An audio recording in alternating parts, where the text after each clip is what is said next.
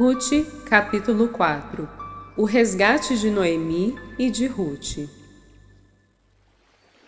Enquanto isso, Boaz subiu à porta da cidade e sentou-se exatamente quando o resgatador, que lhe havia mencionado, estava passando por ali.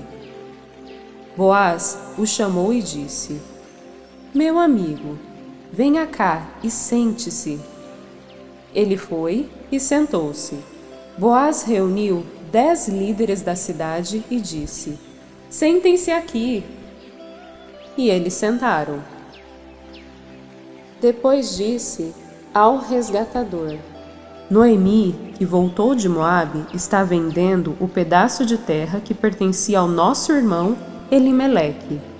Pensei que devia apresentar-lhe o assunto, na presença dos líderes do povo, e sugerir-lhe que adquira o terreno se quiser resgatar esta propriedade, resgate-a. Se não, diga-me para que eu o saiba, pois ninguém tem esse direito a não ser você e depois eu. Eu a resgatarei, respondeu ele.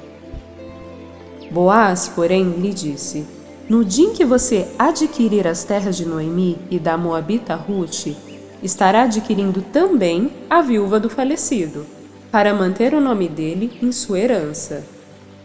Diante disso, o resgatador respondeu: Nesse caso, não poderei resgatá-la, pois poria em risco a minha propriedade.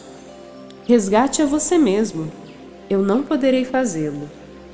Antigamente em Israel, para que o resgate e a transferência de propriedade fossem válidos, a pessoa tirava a sandália e a dava ao outro. Assim oficializavam os negócios em Israel. Quando, pois, o resgatador disse a Boaz: Adquira a você mesmo, tirou a sandália. Então Boaz anunciou aos líderes e a todo o povo ali presente: Vocês hoje são testemunhas de que estou adquirindo de Noemi toda a propriedade de Elimeleque, de Quilion e de Malom. Também estou adquirindo o direito de ter como mulher a moabita Ruth, viúva de Malom, para manter o nome do falecido sobre a sua herança e para que o seu nome não desapareça do meio da sua família ou dos registros da cidade. Vocês hoje são testemunhas disso. Os líderes e todos os que estavam na porta confirmaram: somos testemunhas.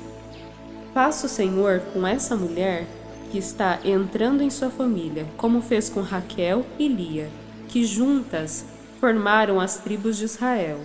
Seja poderoso em Efrata e ganhe fama em Belém. E com os filhos que o Senhor lhe conceder dessa jovem, seja sua família como de Pérez, que Tamar deu a Judá. O casamento de Boaz e Ruth. Boaz casou-se com Ruth, e ela se tornou sua mulher. Boaz a possuiu e o Senhor concedeu que ela engravidasse dele e desse à luz um filho. As mulheres disseram a Noemi: Louvado seja o Senhor, que hoje não deixou sem resgatador. Que o seu nome seja celebrado em Israel. O menino lhe dará nova vida e a sustentará na velhice, pois é filho da sua nora, que a ama, e que lhe é melhor do que sete filhos.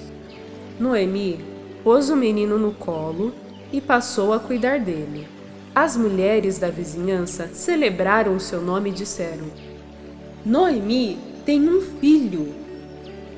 E lhe deram o nome de Obed. Este foi o pai de Jessé, pai de Davi. A genealogia de Davi. Esta é a história dos antepassados de Davi, desde Perez. Perez gerou Esrom. Esrom gerou Rão. Rão gerou Aminadab e Aminadab gerou Naasson. Naasson gerou Salmão. E Salmão gerou a Boaz.